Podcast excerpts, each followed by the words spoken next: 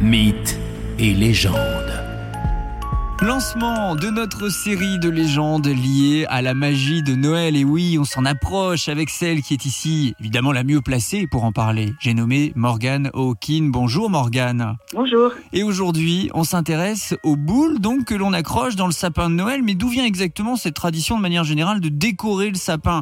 Vous avez des réponses à nous apporter là-dessus Eh ben oui, alors figurez-vous que ça remonte à très très loin. Noël, ça vient surtout d'une ancienne fête qui s'appelait Yule, Jules. Et en fait, c'était donc le solstice d'hiver, qui était fêté depuis euh, la nuit des temps, on va dire. Et les Celtes avaient inventé un moyen de calculer le temps, mais par rapport à la lune. Donc ils avaient mis en place un calendrier lunaire basé sur les arbres. Chaque arbre est associé à un mois lunaire.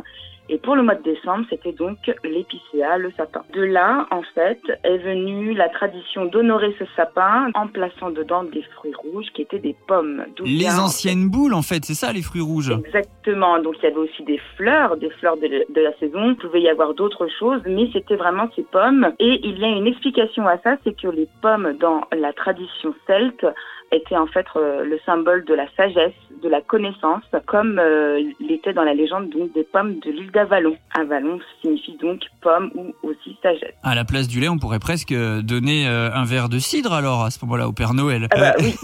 Bon, et ça paraît étrange, Morgane, mais on peut y trouver un lien avec le folklore sorcier. Oui, parce que ce qui est bizarre, c'est qu'il y a quand même une tradition qui revient souvent en Angleterre et en Petite-Bretagne. Donc, il y a des boules qu'on appelle des witch balls ou des boules de pardon. C'est des sphères qui porteraient bonheur dans la maison, qui protégeraient du mauvais sort. En fait, ça résonne un petit peu sur euh, justement ces boules qu'on mettait dans l'arbre, donc les pommes qu'on mettait dans l'arbre pour un petit peu euh, apporter sagesse et protection. Et on suspendait donc ces witch balls aux fenêtres pour euh, détourner le mauvais œil de la maison. Bon, voilà le mystère percé, vous savez. Maintenant, donc, pourquoi on a ce plaisir chaque année de décorer notre sapin? Merci beaucoup, Morgane. À très vite. Merci beaucoup, à bientôt. Mythes et légendes.